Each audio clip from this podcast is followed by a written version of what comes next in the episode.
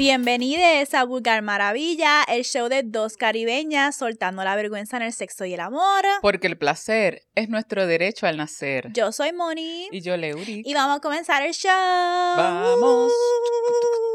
Uh, uh, uh, uh. Vamos a comenzar el show. ¿Cómo estás? ¿Cómo te sientes hoy? Tengo calor, pero no es porque no hay aire, es porque tengo calor. Porque tengo alcohol en la sangre. Mm, sí. Tengo alcohol en la sangre y me está calentando por dentro. ¿Y Yo también tengo alcohol en la sangre. Pero Estamos todavía claras. un poquito de está- frío, fíjate. Pero está bueno el aire, está bueno, está bueno el aire. Como se supone.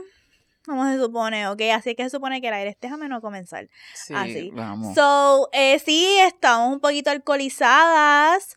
Eh, por eso es que ven que las copitas tienen hasta las nalgas. Leo le la- dijo a Dani, mira, no, no, llena eso hasta las nalgas y ya. So, estamos trabajando Bottom. En el bottom. en el bottom, en el balance entre podernos darnos rocé a las 8 de la mañana. Ya está acá. Nosotros necesitamos grabar de noche. Yo creo que estaría más cabrón. Ajá. Diablo, sí. Diablo, sí, no había pensado cómo a lo mejor la energía sería diferente si grabamos de noche. He pensado eso porque venimos bien tempranito. Venimos bien tempranito, grabamos maratón desde las 8 hasta las 1 de la tarde. Una hora, boom, el otro, el otro, el otro, el otro, el otro, el otro, el otro. Tú te Pero- por la noche en el party como que, no, que sí, ah, la Sí, night. Obligado. A lo mejor nos podemos poner un poquito más vulnerables de noche. Watch Exacto, me, watch porque- me porque te suelta. transition. Porque te sueltas, te pones íntima y te vulneras. Exacto, y ese es el tema de hoy. El tema de hoy es la vulnerabilidad. Y es adoptando lo que Evian Whitney dice que es la vulnerabilidad, que no es más nada que suavizarnos.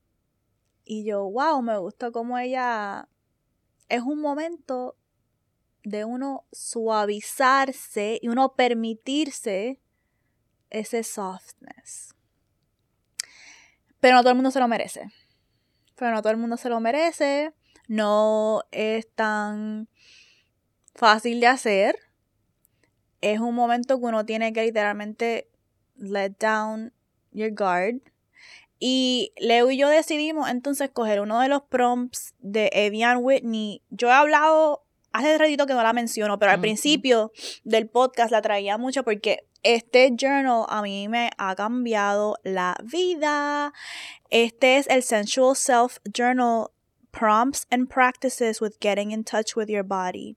So, eh, Evian Whitney lo que hace es darte todos los días como que una pregunta o un ejercicio para tú reflexionar sobre tu sensualidad y para tú llegar a tu cuerpo como tu hogar. Y hoy vamos a hablar sobre uno de los prompts que ella hace en este journal eh, que tiene que ver con vulnerabilidad. Pero antes de entrar ahí, ¿quieres entonces compartir un poquito sobre cuál es tu relación con la vulnerabilidad? ¿Se te hace fácil? ¿Se te hace difícil? ¿Cuál ha sido tu relación con la vulnerabilidad? Mira, esto está bien cabrón porque, sorry, not sorry, tengo que meter esto, pero este, eh, Evian Whitney, ella, ella es una persona racializada. Entonces, usualmente cuando mencionan la palabra eh, vulnerabilidad, ¿tú sabes a quién se asocia? Eh, a Brené Brown. Que A es una persona que, ajá, a- no, no, no, No. a Brené, no, no Adrienne. No, Adrian. No Adrienne Marie, no. A Brené Brown, que es una eh, persona blanca. Ay, yo no sé quién es esa tipa. Eh, y muchas veces, yo, yo había visto hace poquito como que hicieron un, alguien escribió una publicación, en- yo estoy bien mala para hacer estas recomendaciones, de dónde fue que lo vi, qué sé yo, qué carajo, pero que decía que, eh, mano, la, las personas racializadas saben lo que es la vulnerabilidad, vienen dándote ejemplos de qué es vulnerabilidad, entonces ahora, eh, cuando se habla de vulnerabilidad, este, en teoría, pues una persona blanca, nada, solo quería dejar eso, ese datito por ahí para que cuando hablemos de vulnerabilidad busquemos, ¿verdad? Este, desde dónde es que sale esta vulnerabilidad, desde dónde es que yo estoy hablando, desde dónde es que la estoy sintiendo, mostrando, viviendo, experimentando. Eh, y ahora me siento más porque yo empecé a conocer de la vulnerabilidad por este por Brené Brown, que tiene unos eh, unos un TikTok, tiene un montón de cosas. Pero eh, cuando leí esto que decía, la vulnerabilidad es poner el cuerpo también y las mujeres, eh, porque esto hablaba de, de las mujeres, las mujeres y las comunidades racializadas y negras están poniendo el cuerpo desde hace tiempo, que saben lo que es vulnerabilidad, ¿verdad? Con, convivencias con, con, con el cuerpo, con el propio cuerpo. So, para mí, este, la vulnerabilidad es como que uno de los actos más íntimos que se puede tener. ¿Sabes? Una de las emociones, sensaciones, actos eh, íntimos que, se puede tener con una persona porque es, eh, es un dejarse ir. Es un dejarse ir y, y rendirte. Es un, regalo.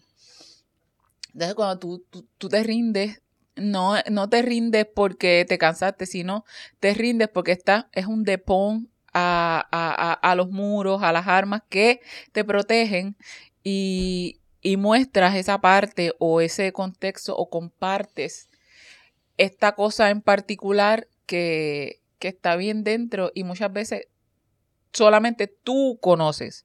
No es algo de dominio público, no es algo que tú le has dicho a alguien, no es algo que, que, tú hablas comúnmente. Así que para mí va atado de, a la intimidad, la vulnerabilidad y la comodidad que uno pueda eh, tener dependiendo con la gente que uno esté hablando o el lugar, porque en grupos de mujeres, en círculos de mujeres, yo me he puesto bien vulnerable. Y es porque me siento este, vista, protegida y eh, apreciada. No estoy pensando en si me están juzgando o no, sino simplemente que no siento vergüenza. y, y, he podido eh, eh, hablar ciertas experiencias en, sexuales, de mm, también que tienen que ver con, la menstruación, con algunos miedos eh, físicos eh, y, de, y del cuerpo. Y también está la, vulnerabilidad que uno, este, que puedo yo sentir también con, con Dani. Que Dani como mi pareja eh, tiene un, un, acceso a muchos momentos míos vulnerables. Cuando tengo estos breakdowns que no hay, no tengo ni para dónde, eh, ¿Qué le puedo decir? Tengo miedo, no sé lo que estoy haciendo. Para mí, yo reconocerle a alguien, no sé lo que estoy haciendo de esto, por más que te estoy demostrando que, que sí sé y que necesito ayuda. reconocer que necesito ayuda. Reconocer que no necesita ayuda es como... Para alguna gente puede ser difícil, pero a mí además de ser difícil, me da miedo. Porque especialmente como mamá soltera, es como que yo no, yo no entiendo el concepto de ayuda. Como que, entonces yo poder hasta permitirme reconocer que necesito ayuda es también ver que no la tengo. Entonces, eh, o que la tengo con condiciones, o que la tengo con... Ah, o sea, no... O sea, que me va a costar me va a costar algo. Mm. Em, so, sí, te entiendo en esa. Para mí la vulnerabilidad también, hay este elemento de vulnerabilidad de cambio. Yo como me senté a reflexionar sobre vulnerabilidad a través de los años, me he dado cuenta que hay ciertas cosas que antes para mí eran vulnerabilidad o eran momentos de ellos ser vulnerables que ahora no tanto. Y es porque mi entender de eso no es como ya se ha normalizado tanto que ya no es para mí como que algo vulnerable como lo era antes. Em, por ejemplo, bueno, antes de dar los ejemplos, voy entonces a, hablar cuál es el prompt en el journal de Evian Whitney. El prompt en el journal de Evian Whitney lee algo como ¿qué momento fuiste vulnerable? Cómo revelaste esa vulnerabilidad y cómo se sintió esa vulnerabilidad, qué emociones sentiste, no solamente en tu corazón, pero en tu cuerpo. O sea, qué emociones físicas sentiste mientras hiciste ese acto de vulnerabilidad. Y por eso es que escogí hablar de vulnerabilidad de esa manera, porque me encanta que Evian Whitney siempre en muchos de los prompts de este journal nos hace reflexionar sobre cómo se sintió eso físicamente en el cuerpo, dónde, en qué parte del cuerpo fue, qué sensación específica en el cuerpo sentiste. Y ella nos está enseñando a través de todo el journal, ella nos está enseñando a través de todo el journal a escuchar, a poder escuchar tu cuerpo, poder discernir, wow, cuando a mí me duele la cabeza en esta esquina, ah, cuando a mí me tiembla este muslo, es esto. Y es poder conectar las emociones con el cuerpo. So, ella quiere enseñarnos, ella quiere enseñarnos a conectar eh, la vulnerabilidad con la sensación física. física, So, cuando yo estaba haciendo ese ejercicio, yo pensé en dos momentos de vulnerabilidad. Uno más reciente y estaba tratando de buscar como que momentos de relaciones y seguía, me seguía trayendo a la mente un momento que yo tuve con mi abuela de niña y no lo quería traer, pero después dije, es que muchas de las maneras que nuestros padres, familiares responden a nuestra vulnerabilidad desde pequeños forja nuestra relación con el amor, nuestra relación con la vulnerabilidad luego. So, voy a dejar el de mi abuelita para luego. El primer momento que pude pensar es cuando yo quedé embarazada, em, que ahí mismo en, la, en el primer sonograma me entero de que también tengo clamidia, em, porque te hacen las pruebas cuando no está embarazada. Y yo no sabía qué hacer con eso. Yo no sabía a quién contárselo, era como una vergüenza, pero necesitaba poder tener un momento vulnerable con alguien, no solamente para decirle lo que había ocurrido, porque de salud yo sabía que me iban a dar las pastillas, pero también era yo poder decirle, tener un momento vulnerable de procesar con alguien cómo yo me estaba sintiendo sobre el hecho de que me acabo de enterar que tengo esta infección, que me la transmitió el padre de mi hijo, que por ende me está diciendo que me acabo de enterar de una infidelidad y estoy embarazada y tengo 20 años y soy estudiante universitaria, ¿qué yo voy a hacer? Este, y yo me acuerdo que yo llamé a mi hermana mayor eh, y se lo conté. Y estaba tratando de procesar con ella cómo manejar esta situación. Y la sensación que yo sentí en ese momento fue de calma. Fue de calma en ese momento. Fue como una calma de que, uff, ya, como que lo solté. Lo liberaste. Exacto, fue calma. Automáticamente después de eso, me llega un mensaje de texto que dice, ah, María, no quiero decir el nombre de mi, otra hermana, este es el nombre de mi hermana, pero María, que es el nombre de mi otra hermana yo hablé con mi hermana mayor.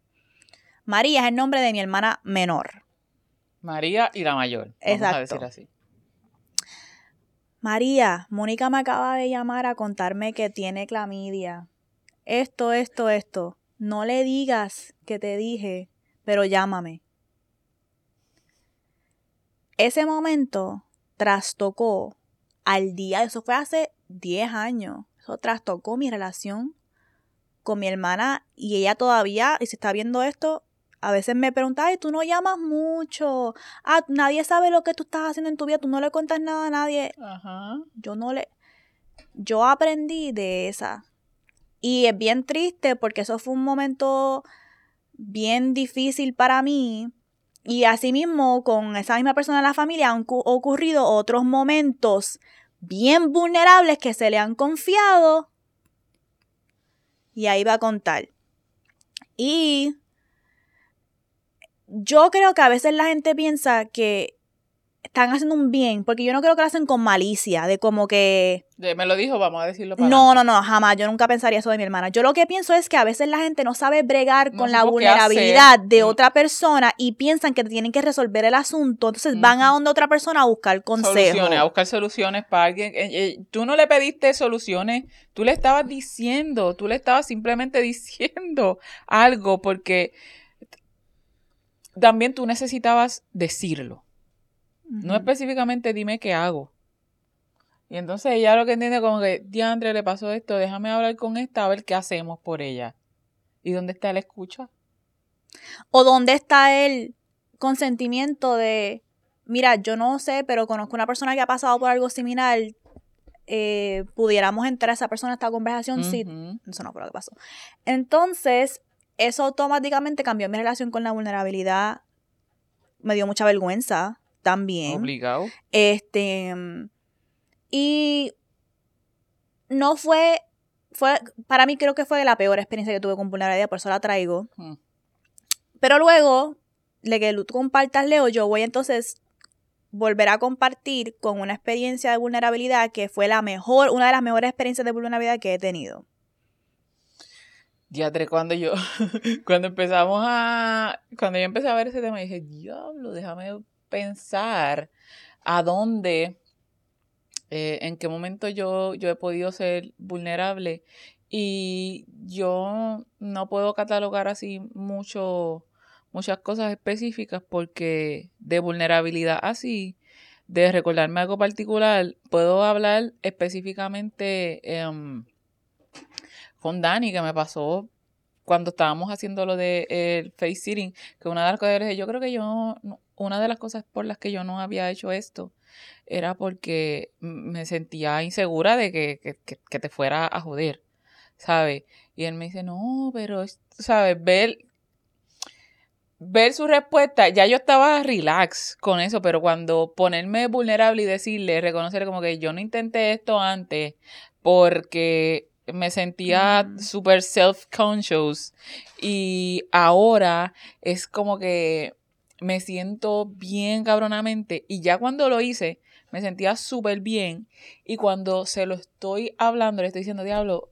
vi que, que, que todo fluyó bien, que fue rico, que me sentía bien, todavía me encantó más la sensación. Yo seguía como que con una bellaquera porque nosotros terminamos de hacerlo, chingamos y todo. Y después le dije, diablo, Dani, me siento, yo estaba como en las nubes.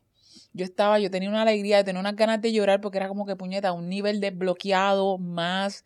Y cuando yo estaba encima de él, yo me sentía como, te digo, una fucking bien imponente, bien imponente, nada de que, like, eh, preocupada de que te va a pasar algo, es como que yo estoy aquí, cómetela o muere, pero me sentía bien rica y después cuando se lo estoy contando era como que bien orgullosa de mí, bien eh, relax, contenta y más por el nivel de reconocer que, que me hacía sentir insegura hacerlo y cuando ya lo enfrento no, ¿sabe? Por el contrario, fue algo totalmente diferente, era una sensación de que puñeta, si lo hubiese hecho antes, le dijera, yo quisiera intentar esto, pero no, no lo hago porque pues me siento así, lo hubiésemos trabajado desde hace mil millones de años, hubiese estado comiendo crica así, se- él hace mil millones de años, pero... Cómetela o muere, apúntala por una camisa, que viene pronto. Hay una que dice cómetela o muere. No, había un meme que decía como que, ah, if he dies, he dies. Y después era como que una Ah, tipa. Ah. encima. Sí, pero, eh, Pero decir boricua, cómetela, cómetela o muere. Eso es para lo otro que hablamos. Lo otro que no lo podemos mencionar aquí, pero lo otro que hablamos, que sí. eso es otro de algo de business que viene pronto. Em, pues sí, pues pensando en la pregunta que hizo Evian de un momento, escribe sobre un momento vulnerable, ¿qué fue lo vulnerable que entonces ocurrió? ¿Cómo lo sentiste en emociones y físicamente? Pues yo me remonté a este momento que yo tuve con mi abuelita cuando yo tenía como, wow, maybe 8, 9 o 10 años, no sé. Sé que era, era niña, niña, esa niña. Y mi abuelita para mí es como mi ancestra favorita. Eh, por, ella murió cuando yo era joven, cuando tenía de nuevo como 8, 9, maybe 10. No, no puedo pensar bien cu- cuál edad, pero era antes de preteen, o sea, niña de cáncer. Y eso fue bien devastador para mí porque mm, yo siento que el amor de mi abuela es el amor más puro, como que de amor que yo he sentido ever. Desinteresado. Eh, eh, sí, como que, que yo sentí que alguien me amaba como yo quería que me amaba y era como que yo te amo, yo te adoro. Y, y como que yo sentía eso de ella. Y no, no digo que de mi madre, no, lo que pasa es que uno como niño no entiende que su madre trabaja, que tiene muchas cosas. Y obviamente de niña, pues para mí mi abuela eh, maternal tenía unos amores conmigo que era una cosa bien que me marcó. Que yo hasta el día de hoy pienso en ese amor y pienso en cómo mi vida sería diferente si yo hubiese sentido eso. En otras esferas. Eh, otra es- gente, exacto. Si ella, si, si ella hubiese vivido más para darme más de su amor, para entonces yo pensar en lo Mm. que yo tener firme de lo que yo merezco, ¿verdad? Es algo que... eh, oh, anyways, no voy, a, no voy a... Quiero decir lo que quiero decirle esto. So, mi abuela, ella, me acuerdo que ella, ella vive en Bayamón como que en un campo, entonces siempre por la mañana no, no, él me levantaba y, y cortaba cartones para tirarnos de la montaña. Ajá. Y ella era bastante vieja para estar haciendo esas cosas. Y ella- como que ahora me pongo a pensar como que la energía que tú tienes que, te- que tener para estar detrás de un muchacho a esa edad, ¿verdad? Soy yo a esta edad y Adrián Medrena. Sí, Imagínate, esa es una señora mayor, pero ella no.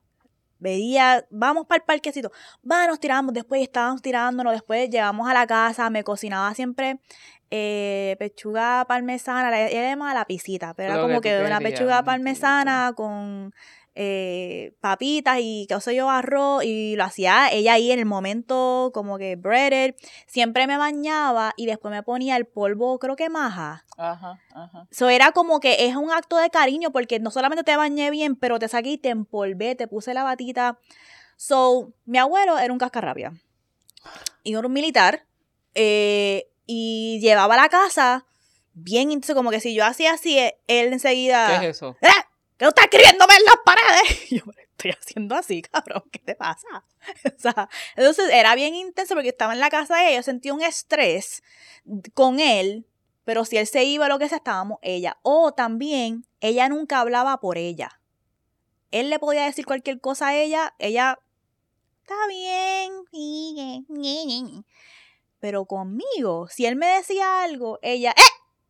La nena no está haciendo eso, como que era, era diferente, ¿verdad? Ujú. So, las pocas veces que yo la vi, como que ponerse fuerte con él era cualquier cosa Por que tenía que ver conmigo. Entonces, hubo una noche que yo me oriné encima. Y era como las 3 de la mañana o algo así. Y yo no me atrevía a tocar la puerta y entrar al cuarto de ella porque sabía que mi Que abuelo estaba ahí. Y se yo tenía un, pero un terror de que, especialmente a esa edad cuando uno es niño, acá me acabo de orinar encima, una fucking vergüenza. Pero yo no, ¿qué, yo, ¿qué hago ahora? Como que me ve encima, donde me voy a dormir, como que, ¿qué hago? Y yo con un terror, ya no, ¿cómo voy a hacer? ¿Qué voy a hacer ahora? ¿Qué voy a hacer? Ah, No puedo tocar la puerta porque abuelo, siendo mamabicho.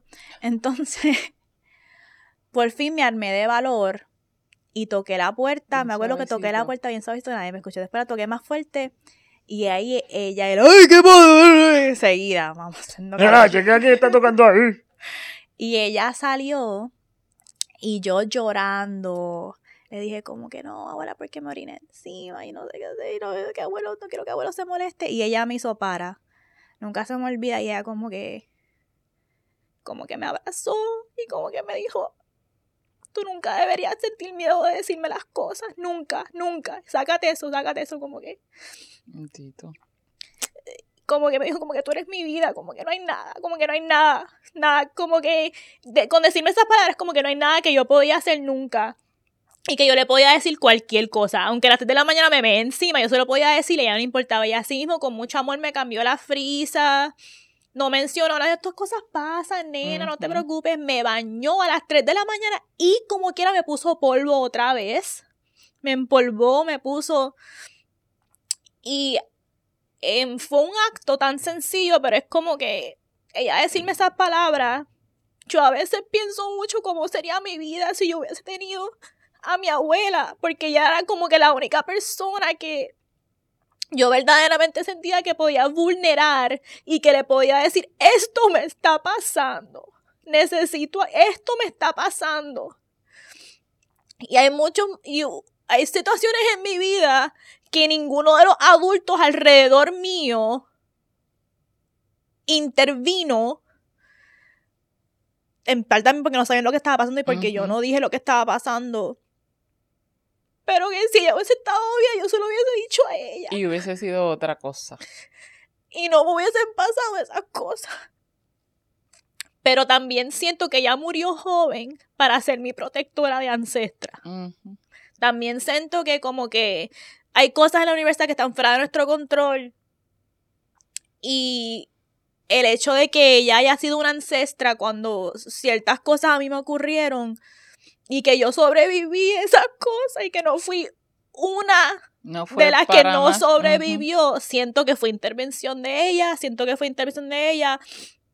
Y no quiero dar muchos detalles específicos, pero de la manera en que yo sobreviví a esa situación ocurrieron unas cosas como que, que uno dice, esto fue intervención divina. Porque es que No hay de otra. no hay de- como que no hay de otra, como que no hace lógica. Eh, era eh, o sea, a minutos de so Ujú.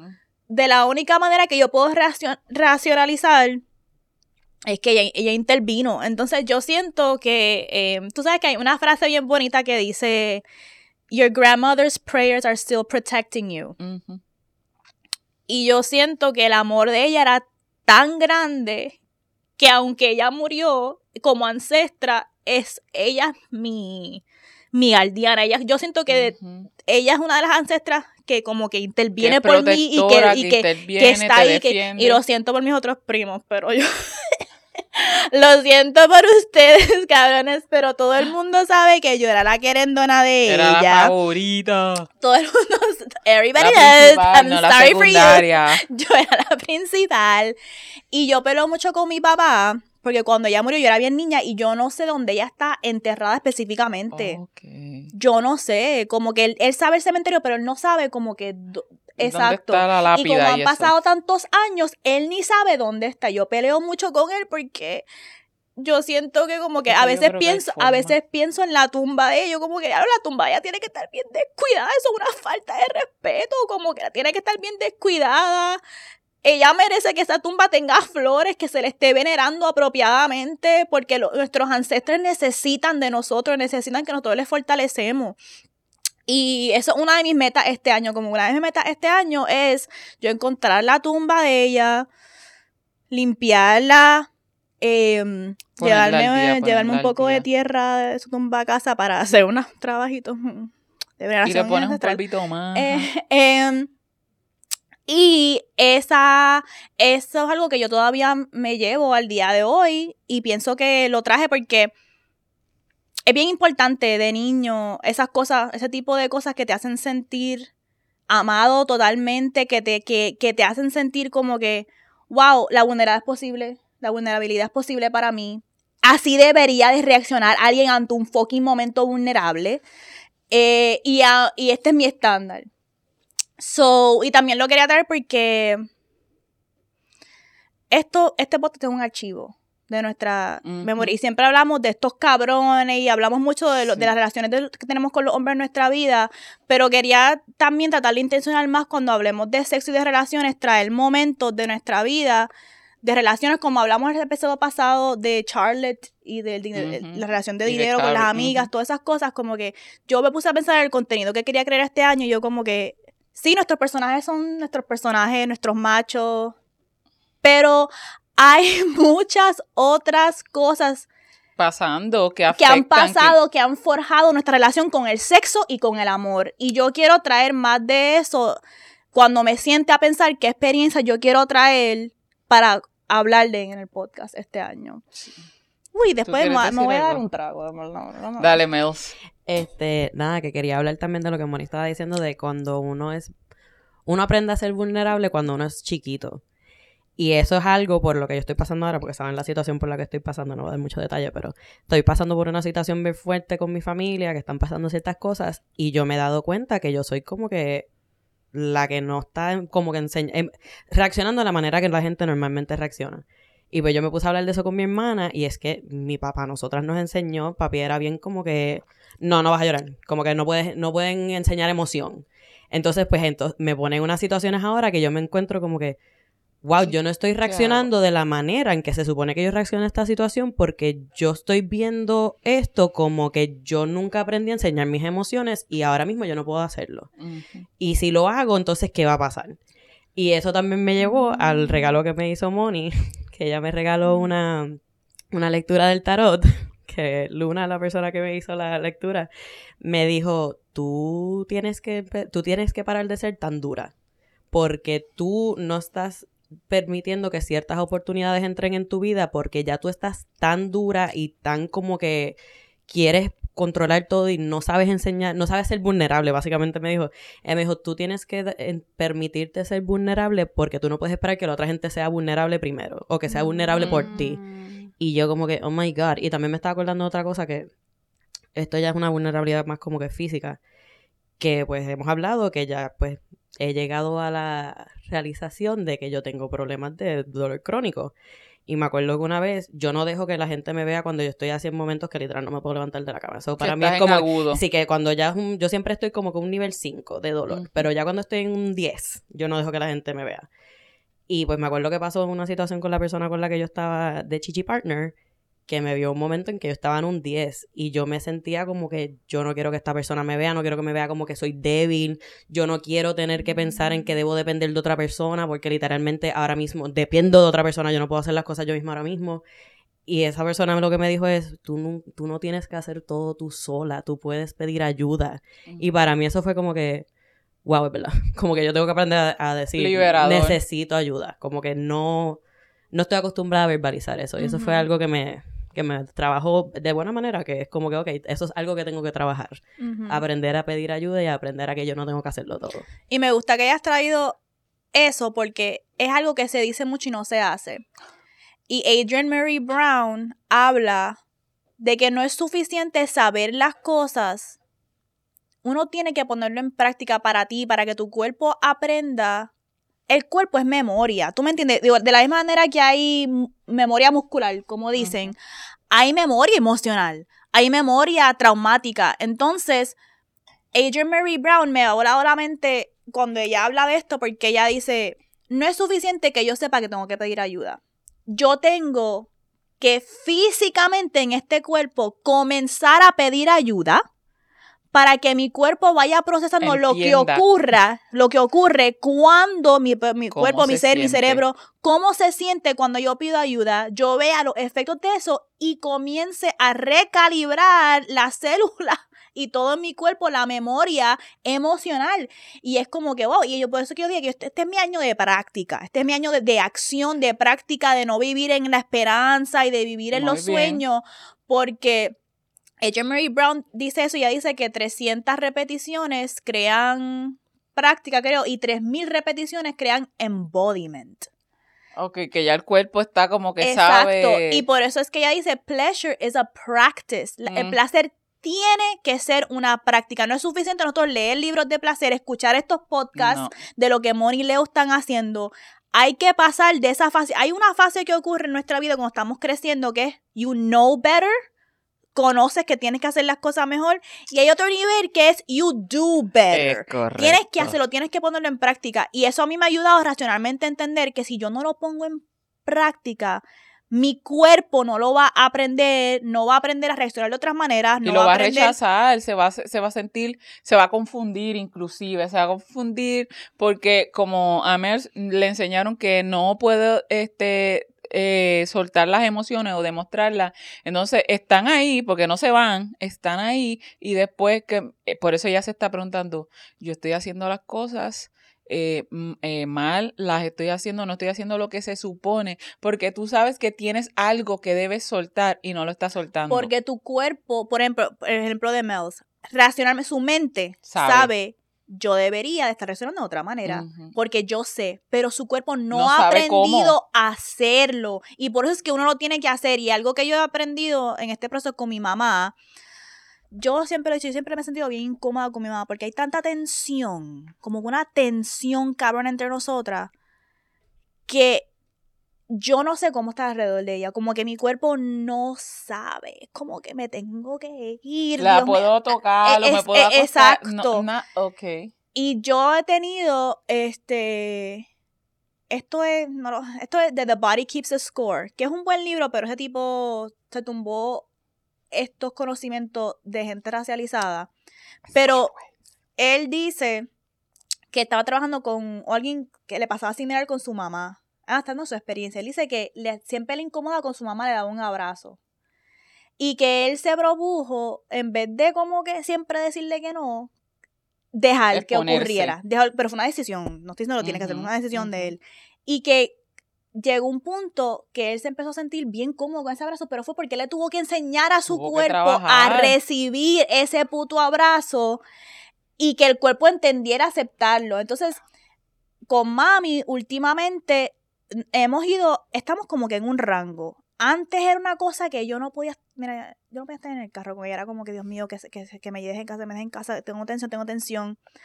A yo decirme, tú sabes que voy a invitar a mami a irnos de shopping, porque por lo menos una actividad que no estamos como que awkward sentadas Ajá, en un que restaurante esperando que hable. pero estamos que caminando, hablo. qué sé yo, y ese día salimos de ahí y fue como que, oye, la paz, como que lo pude hacer. De ahí, cuando Adrián se fue con su papá, le invité a cenar. Y la pasamos bien. O sea, pero fue shopping y cenar. Fue como que fuimos a comprar los trajes de la boda de mi prima y después fuimos a cenar y yo estaba ya como que, "Diablo, esto es diferente, porque esto ya no es probando, esto es como que estar con ella aquí, Dios mío. Es mucho rato. Exacto. ¿Y de qué vamos a hablar? Pero fue bastante bien. Después, este, en Reyes fui a casa de ella. Y antes de irme, ella me dijo, ay, ¿puedes venir a la terracita conmigo arriba? Porque tengo mi terracita y quiero como que probarla contigo porque ella el lleva habilitándola. Sí, con el Lizarono. Y subimos con el Lizarono y éramos ella y yo sin comida, o sea, como que sin nada que hacer, como que ella y yo sentadas en el balcón en una silla con el trago y yo, ¿qué va a pasar? Ella estaba corriendo todo el día de ayer, corriendo, corriendo, corriendo, corriendo. Y subimos, o sea, Adrián subió con nosotras y después ya empezó, "Ah, vamos a jugar un juego, adivina, vamos a jugar un juego de adivinanza, de que voy a actuar algo y tienes que adivinar qué. Y estuvimos como dos horas hablando esto, esto, esto, y pasó el tiempo y no me di cuenta. Y cuando llegué al carro me sentí como que es de esto es lo que Adrian Mary Brown habla. Yo tengo que salir de mi cabeza y salir de mi cabeza a como que siempre va a ser así, siempre a poner en práctica las cosas que yo quiero, aunque me incomoden. Y poco a poco le estoy enseñando a mi cuerpo a que que puedo estar alrededor de esta señora y aunque tenemos asuntos irresueltos, lo estamos resolviendo mientras más tiempo pasamos juntos y ella no me hace, hace sentir incómoda porque pasó una pregunta o porque le cuento algo y reacciona de cierta manera Y no estamos peleando. y no estamos peleando, solo estoy enseñando a mi cuerpo a, a poder Estabas wondering como Exacto. que, uy, así se siente no pelear con mami. Incluso también, que lo, creo que lo habíamos hablado en otro episodio también, que lo que estabas diciendo de enseñarle al cuerpo, yo odio, bueno, todavía odio que la gente me toque, pero antes, incluso la gente que yo era close, yo odiaba que me tocaran. Como que si me iban a dar un abrazo, yo sentía que me estaba prendiendo en fuego.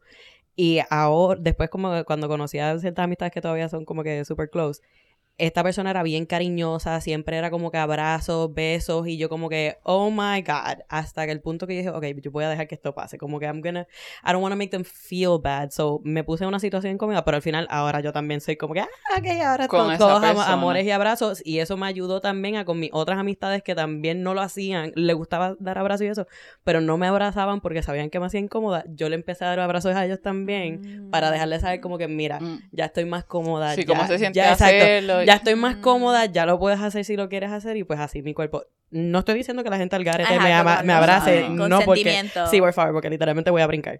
Eh, pero como que es algo que sí que trabajé e intencioné también para como que no ser tan arisca como era antes. Y eso está bien interesante. Y hablando tú que mencionaste a, a tu abuelita, esto me hizo, yo siempre te he dicho que tú y Dani se parecen bien, cabrón, se parecen mucho. Este, y tienen unos caracteres bien similares y ahora que cuentas esto, él, a él lo crió su, la abuela de su mamá, que viene siendo su, tata- su bisabuela. bisabuela. Eh, y esta señora murió joven, murió cuando él tenía 11 años, cuando él tenía 11 años y eso fue devastador para él. Y esa era la persona que a él lo crió, lo cuidaba, lo tongoneaba, hacía todo por él. Y en estos días, oh my God, en estos días estábamos hablando y él hace lo que hacía esa señora, él lo hace por nuestra hija. Todo, Es una cosa cabrona así. Yo, lo que yo me puedo dar pata en este mundo es que yo le conseguí un buen padre a mi hija. ¿Sabes? A mis hijos específicamente, ¿verdad? Ese es mi, como que uno de. Y, y fue por suerte, no es como que yo la más que. que- una, una suerte, puñeta. Este, pero pues.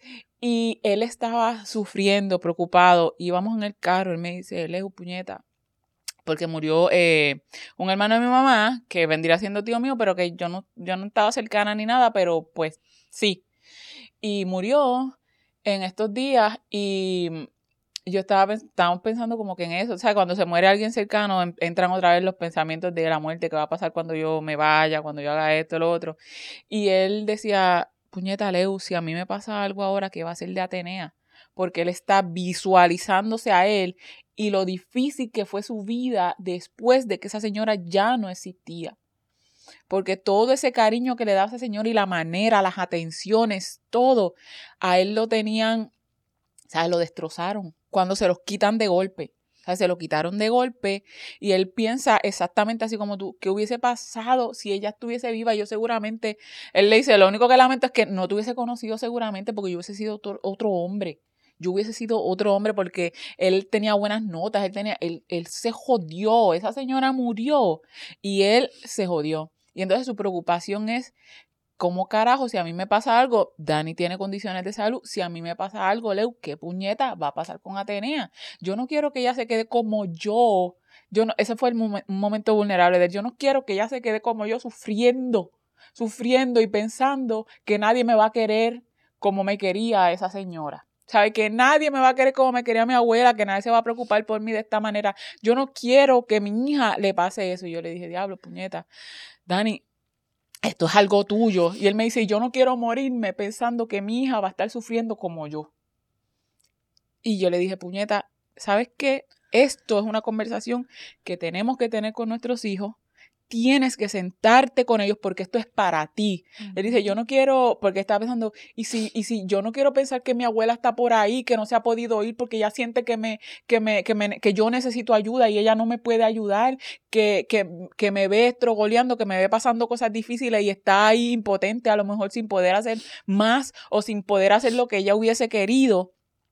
Yo necesito, y yo, pues tú necesitas hablar con tus hijos, sentarte y decirle, y tienes que empezar a hacer el ejercicio de cuando te despidas de ellos, decirle, recuerda que yo te amo, que cuando yo me vaya de aquí, yo voy a intentar acompañarte, que no debes de tener tu vida. Yo, tienes que hacer el ejercicio porque eso, más que para mis hijos, yo digo, más que para ellos, es para ti, porque tú quieres irte en paz. So que tú tienes que asegurarte desde ahora y te despides con ellos y haces esa rutina para que, porque él decía, yo por lo menos quiero poder despedirme, no que sea de momento. Él no se pudo despedir de esa señora, no pudo nada. Y eso lo ha marcado hasta ahora. Dani tiene cuarenta y pico de años y eso él no lo ha soltado, no lo ha botado y lo trae ahora para con nuestros hijos.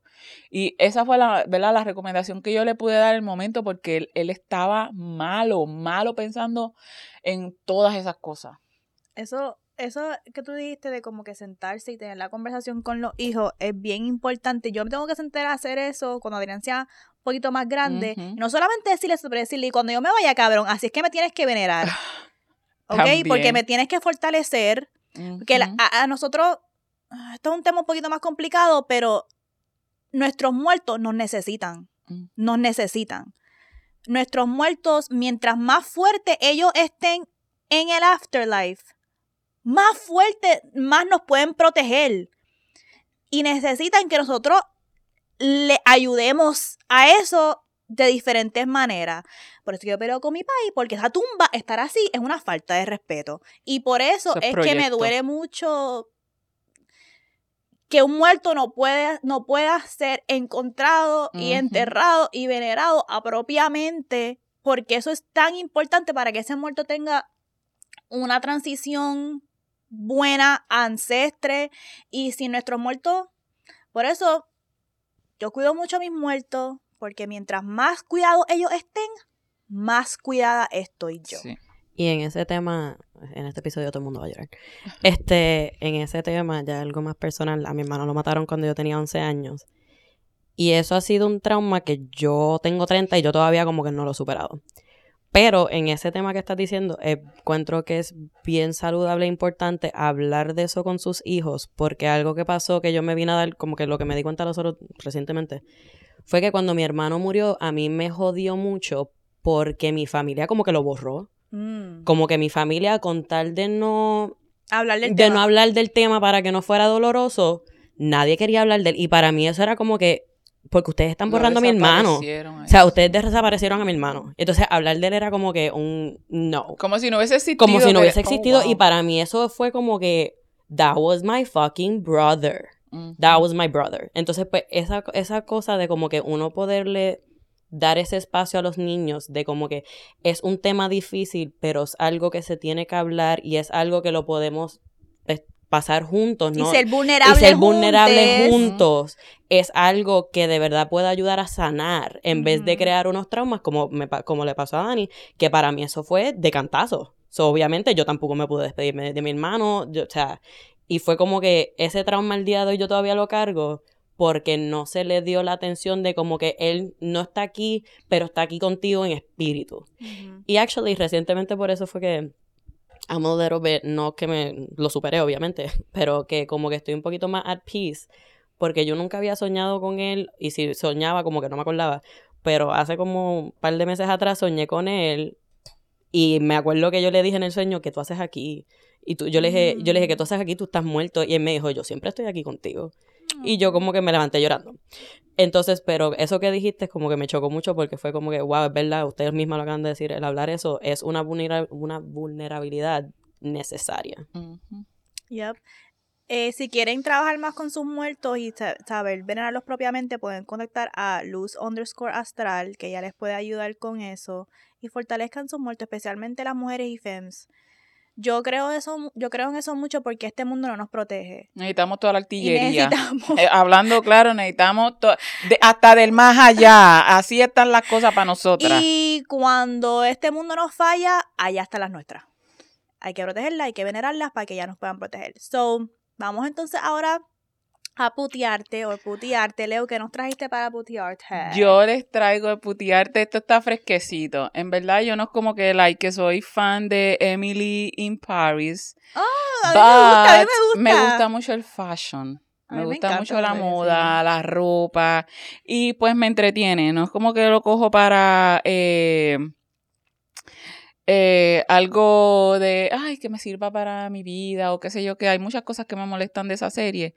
Pero pasó esta escena bien espectacular eh, en el episodio número 3 de la tercera temporada con Mindy, que es la amiga de, de Emily.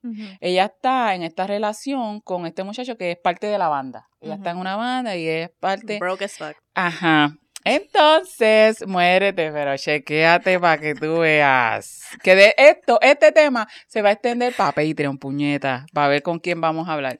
Eh, ella rechaza un trabajo. Ellos van, los invitan a tocar a este club de jazz bien cabrón.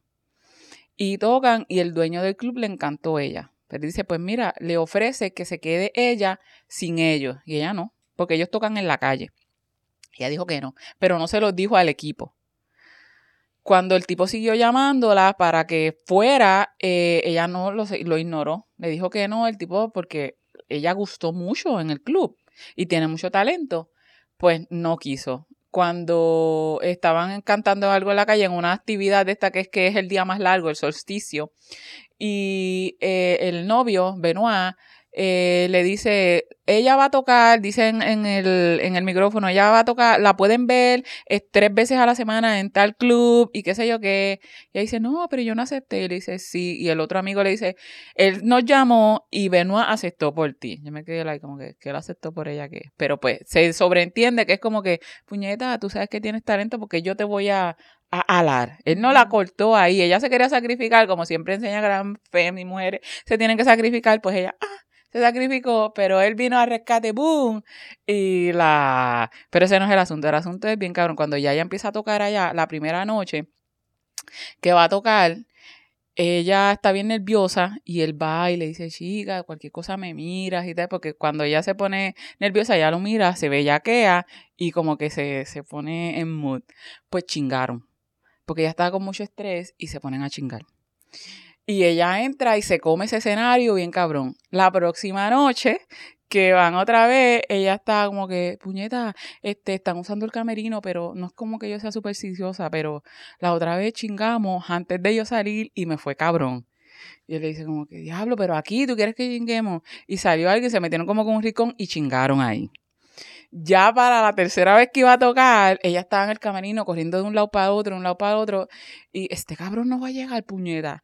Cuando toca la puerta, ella va a abrir y ella está ready para chingar. Y es el dueño de, con unas flores. Y un mensaje de él, que no va a llegar. Le dice, no voy a llegar, vas a tener que hacerlo tú sola. Y eran unas flores y cuando, era una cajita. Cuando ella abre un vibrador. ¡Hello!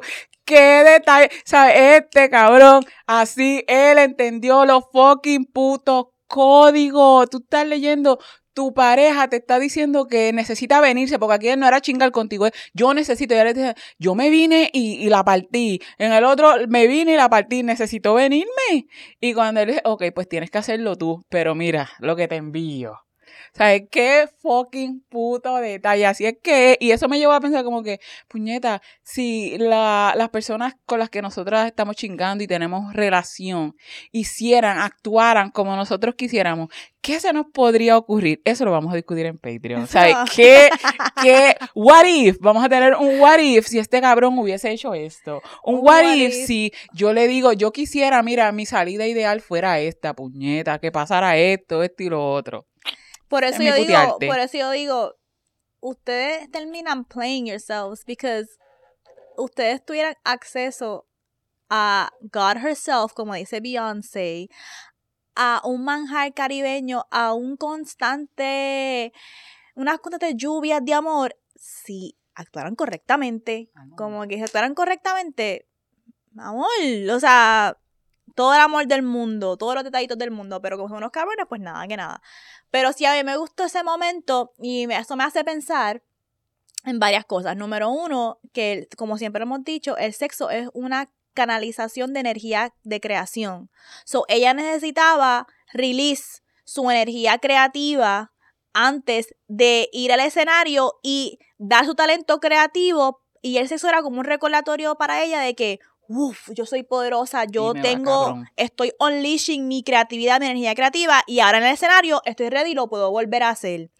So, eso me hace pensar una pregunta que lo voy a hacer a las dos. ¿Por qué ese era el ritual de ella antes de salir al show? Y como ustedes saben que yo soy una podcast junkie, yo escucho muchos podcasts exitosos. eh, y estaba escuchando el podcast de Cocktails. Es algo, es uno, es uno, es uno que siempre he sabido de, pero no he entrado a escucharlo tan a profundidad como escucho, por ejemplo, Poor Minds o Horrible Decisions o Good Moms, Bad Choices. So he cambiado mi rutina a escuchar más a Cocktails. Y hasta el nombre es bien Sí, cute de porque es cock y tales de historia, cuentos. de cuentos, Ujú. tales. So, ellas están ahora mismo en medio de su tour y están hablando de sus procesos backstage, de sus rituales backstage. Y una de ellas dice que una necesita mucha energía. Necesita como que, ¡Woo! Ya se da un show, está hablando con la gente backstage, ya, ya, vamos a entrar, va, esto que sí lo otro. Entonces la otra dice, yo no necesito, nadie me hable. Necesito que nadie me hable porque tengo que estar en mi camerino como que centrada. Y la gente dice, la gente se encabona porque piensa que yo estoy siendo antisocial o que no quiero interactuar con los fans o lo que sea, pero es que antes de yo entrar a unleash este nivel de energía en el escenario, yo necesito mi momento de paz. Y ustedes saben que yo, bueno, no sé si lo saben, pero yo veo muchas entrevistas. A mí me gusta aprender de muchos entrevistadores. Y siempre le hacen esa pregunta a los artistas de como que, ¿cuál es tu ritual antes de ir a montarte ese escenario con tanta gente y dar un show? Y siempre me sorprende que hay alguna gente que son como que yo necesito boom, boom, boom, esto que sí lo otro. Y otra gente que no, nadie me hable, mámense en un bicho. Yo necesito mi momento Focus, focus. de mi zen. Y uno nunca sabe qué tipo de persona uno va a ser cuando uno está ahí. Pero vamos a FemFest Aquí no manifestamos, aquí fenfestamos. Este, mm, ¿qué tipo de persona tú crees que tú serías si es el primer show, es el primer live show de Vulgar Maravilla sold out Ay, puñeta. qué en un eres. teatro? Estamos backstage. ¿Qué energía tú crees que tú necesitas? Esa, esa última hora. Esa última hora antes de ir al escenario. Hablando claro, si está todo claro, si está todo al día, que está, estamos chilling, yo hype. Voy a necesitar hype porque voy a estar cagada de los nervios, necesito esa distracción. Y si ya yo estoy, que está todo set, que domino, que sé lo, por dónde es que voy a ir, yo necesito el fucking puto hype de estar como que, sí, puñeta. Fui a un, a ver un open mic de comedia y fue bien interesante porque yo estaba observando la gente antes de que le tocara su turno. Antes de que le tocara su turno, había muchos hombres, o muchos mask también. Y mm, es bien raro porque, loca, yo vi desde uno agarrando un- un- una botella de algo, como que, ¿sabes? Cagado, pero ellos no, Mm. y no hablan, y es como que, pero están cagados. Yo por lo, y yo me recuerdo cuando yo iba a, a bailar, yo, puñeta, estoy nerviosa, Dani, diablo, puñeta, y, y yo sé, necesito, cálmate, todo va a salir bien, ya tú sabes que tú estás- te- tienes esto mordido. Pero yo los veía y usualmente los hombres eran como que cargando y así, como que y nervioso y cagado, la cara, el corporal, todo, y decía, diablo, puñeta, yo seguramente, yo me veo ahí como que, puñeta, estoy cagada, pero olvídate, vamos para adelante. Y eso es lo que yo necesito, so, yo necesito el hype de que tú tienes esta mierda. Tú, Esta Mm. mierda es tuya, dale para allá, no hay break. Y eso es importante hablarlo porque pueden ocurrir eh, malinterpretaciones como le ocurrieron a las muchachas de Cocktails, que eso fue una conversación que tuvieron que tener en el podcast porque la otra pensaba que es que ella estaba como cabrona, arranca para el carajo. No es eso, es que como que yo necesito mi espacio. Sí, y los y, no es que, y no es que no quiero hacer el trabajo de hablar con los fans o lo que sea, es que en realidad antes de- vamos a establecer nuestros estilos para entender cómo vamos a manejar un show, no solamente en el escenario, sino hasta esa Backstage, última hora que ocurre. Y me puse a reflexionar y yo como que, ah, en verdad, yo no sé, porque yo, yo creo que esa última hora yo dedicaría como media hora para estar en, Para centrarte. para centrarme y yo estuviera haciendo lo más seguro un ritual a mis ancestres. Obligado. Hacer un ritual a mis ancestres, eh, hablando con mi abuelita, como que guíame por favor, dame las palabras que necesito, hablando con los astros, como que don't fucking play with me, like help me. No, ya yo hubiese dejado eso atrás. Yo estoy ya como que, Este- que no la cague, que no la cague. En- exacto. Y em, después de eso, después, la- pero esos últimos 30 minutos, I feel, yo estoy, I'll be like, I need to turn the fuck up. Like, yo tengo que estar ya Sí, en energía Con el vibe de palo a que voy. calentar, como que estuviese hablando con la gente. ¡ah! Y eso es importante saberlo porque hasta te ayuda a planificar tu tiempo. Como que yo sé que yo no puedo ir de pelo y maquillaje al yo necesito un pre, tengo que darme suficientemente tiempo de después que me haga mi maquillaje, toda la, está la tecnología bien, está todo bien, darme por lo menos esa media hora de Ay, sí.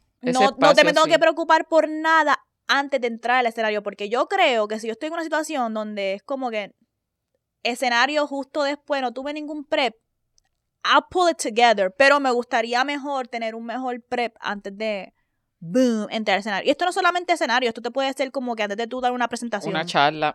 una charla, eh, antes, de tener, antes de tener una conversación difícil, antes de entrar y, a- y pedirle a tu puto jefe una, un aumento, un o, un, o aumento, un cambio o sea, de turno o lo que sea, es como que tienes que saber la energía que tú quieres llevar, te centra y después manos a la obra, manos a la obra. ¿Qué pasó, Mills? Qué bonita dijo eso de la presentación. Me acordé que una vez estaba bien nerviosa por una presentación. Eh, bueno, no era una presentación que tenía que leer. Yo cogí clase con Mayra Santos Febre y teníamos que leer una. Imagínate. La primera vez que tuve que leer como que un cuento que escribí para su clase y yo, no, no puedo, los nervios. Y me tomé como que café con calúa. Uh, no, no, no, Y no, no, no, estaba no, no, como no. que borracha, pero hyper a la misma vez y como que sudando porque mi cuerpo y yo, esto fue lo peor que he hecho. Ay, Dios mío. Yo quiero mi Mary Jane allí, mi cosita activa, yo eso es No. Para Eh, lo- manifestar. Café y alcohol, no. Nosotros- Mels y yo estábamos eh, comiendo tacos, entonces me, me, me dio con ponerme a poner, a hacer un bosquejo de listas de Vulgar Maravilla y ordenar un espresso martini, que yo nunca había bebido uno, pero están bien trending, se llama bebido uno, eso es café y alcohol. Cabrón, que lo terminé vomitando que en, en el baño, qué papelón. Este, sí, estaba- Literal, y yo ahí, no, she's fine, she's fine. Y después yo dije, yo no puedo con este sentimiento, como que estoy borracha, pero a la misma vez estoy como que, como que, ¿qué carajo es esto? So, yo dije, No no, puedo y- parar. Y, fui y vomité, y lo vomité. Ay, ahí limpiaste, qué bueno. Pero es bien interesante lo que están diciendo y qué bueno saberlo para cuando tengamos shows, este, pero yo traba, cuando trabajaba en producción, yo me di cuenta que una de las cosas que yo tenía que hacer, y al día de hoy todavía lo hago, porque yo trabajo con la comunidad y con mucha gente. Y cuando trabajaba en producción también me tocaba trabajar con mucha gente. So, yo lo que tenía que hacer era como que yo necesito mi espacio primero, necesito centrarme yo, asegurarme que no voy a matar a nadie. Entonces, para poder entonces bregar con las otras personas, porque como parte de mi trabajo como producción es asegurarme que todo el mundo esté bien y todo el mundo tenga lo que necesita. So, yo tenía que echarme los problemas de otra gente encima. So, yo tenía que asegurarme que yo estaba ready y que centrada. estaba vacía para Exacto. recibir. Y básicamente también que estaba, ¿cómo se dice? On point. Porque cuando pasaba, vamos a decir, si se prendía algo en fuego backstage, pues yo tenía que apagar el fuego sin que nadie se diera cuenta al frente. So, básicamente me di cuenta como que, ok, para yo poder dar de mí a otras personas, yo primero me tengo que centrar y asegurarme que yo estoy bien. Obligado. Sí y se, nos queda como, wow, voy a en un minuto decir mojaera. Mojaera, sí. El mojaera es bien sencillo. El mojaera es que esta es la primera vez en mucho tiempo que estamos grabando sin Adrián.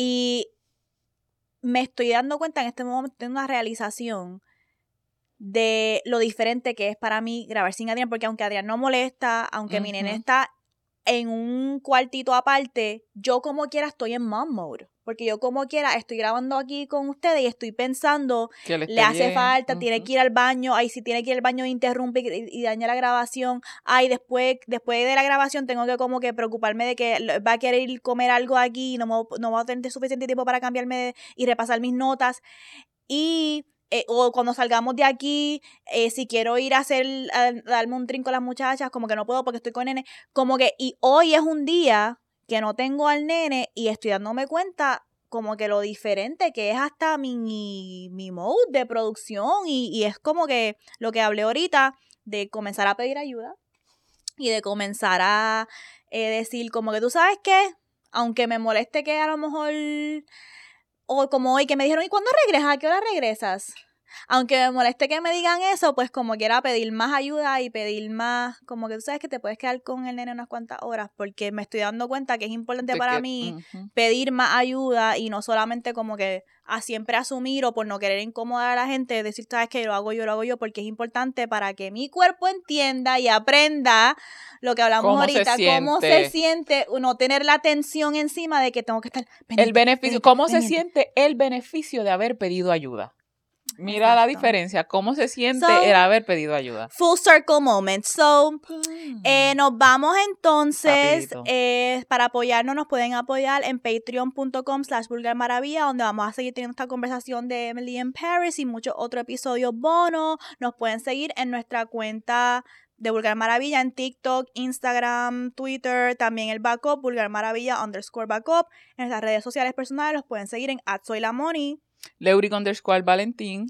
y at It's Melon Mel's a la producer. Así que nos vemos y Leo, ciérranos. Nos vamos, les voy a cerrar, pero antes les recuerdo que cualquier donativo es bien recibido, recuérdenlo. Y finalmente, recordándoles como siempre que la guerra sucia, el sexo, nunca. Bye.